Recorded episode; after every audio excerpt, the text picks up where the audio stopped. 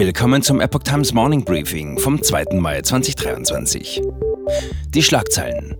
Berlin. Friedlicher 1. Mai. Bundeswehr Sondervermögen. Aufstockung in Aussicht. USA. Kurz vor Zahlungsausfall. Und unser Fokusthema heute Morgen: das Ende von Boris Palmer bei den Grünen.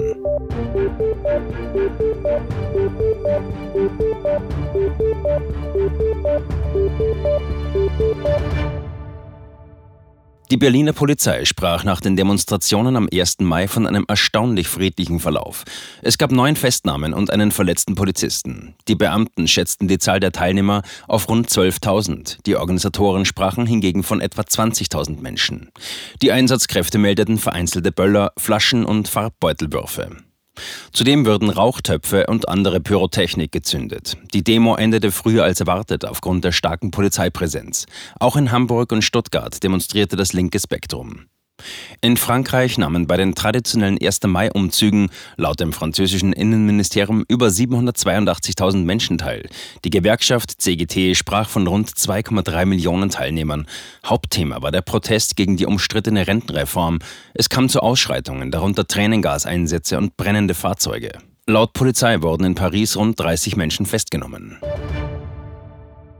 Das Sondervermögen für die Bundeswehr soll aufgefüllt werden, wenn es verbraucht ist. Das schlägt die Wehrbeauftragte des Bundestages Eva Högel vor.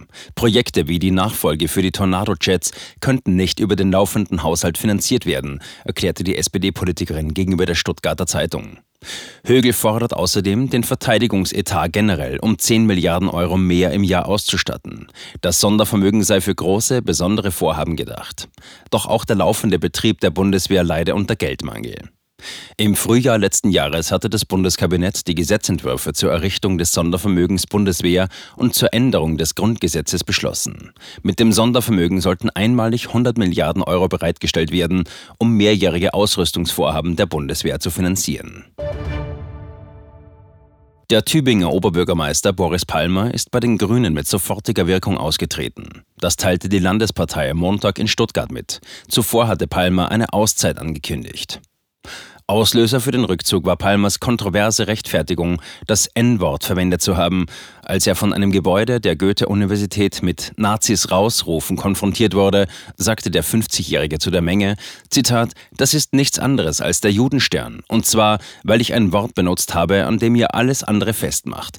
Wenn man ein falsches Wort sagt, ist man für euch ein Nazi. Denkt mal darüber nach. Zitat Ende. Bei dem N-Wort handelt es sich um eine Umschreibung des Begriffs Neger. Palmer war für seine Äußerung, die er schon mal 2021 in einem Facebook-Beitrag getätigt hatte, heftig kritisiert worden. Selbst enge Verbündete distanzierten sich von ihm. Sein Anwalt Rezzo Schlauch kündigte dem Politiker nach Kenntnis des neuen Vorfalls die persönliche, politische und juristische Unterstützung auf. Zuvor hatte Schlauch Palmer noch im Parteiausschlussverfahren vertreten und ihn auch beim Wahlkampf in Tübingen unterstützt. Am Montag entschuldigte sich Palmer in einer persönlichen Erklärung für seine Äußerungen und betonte, er hätte als Oberbürgermeister niemals so reden dürfen. Weiter schrieb er, Zitat, eines ist mir klar, so geht es nicht weiter. Zitat Ende. Die wiederkehrenden Stürme der Empörung könne er seiner Familie, seinen Freunden und Unterstützern nicht mehr zumuten. Er wolle in seiner Auszeit professionelle Hilfe in Anspruch nehmen, um eine bessere Selbstkontrolle zu erlangen. Zitat, wenn ich mich zu Unrecht angegriffen fühle und spontan reagiere, wehre ich mich in einer Weise, die alles nur schlimmer macht. Zitat Ende. Wie genau die Auszeit aussehen solle, erklärte der Oberbürgermeister von Tübingen nicht. Der ehemalige Hamburger Umweltsenator und SPD-Politiker Fritz Fahrenhold hat sich kritisch zur Energiepolitik der Ampelregierung geäußert. Im Podcast von Milena Preradovic sprach er über die vierte Generation von Kernkraftwerken, an der auf der ganzen Welt geforscht werde, nur in Deutschland nicht. Diese neue Generation von Atommeilern komme sogar ohne Atommüll aus, so der Energieexperte. Ebenso weigere sich die Ampel, eigenes Schiefergas zu fördern, obwohl das innerhalb eines Jahres möglich wäre. Lieber importiere die Bundesregierung teures Frackinggas aus den USA. Auch die Methode, Kohle CO2-neutral zu machen, werde in Deutschland nicht in Betracht gezogen. Und das, obwohl es mit dem Kohlekraftwerk Schwarze Pumpe in der Lausitz bereits einen Vorläufer dieser Technologie gebe. Erstaunlich, wenn es doch um ein Absenken der CO2-Konzentrationen gehen soll. Fahrenhold beklagt eine unsinnige Doppelmoral und ist sicher, Zitat, in allen Punkten muss es ein Umdenken geben, ansonsten ist der Wirtschaftsstandort Deutschland am Ende. Zitat Ende.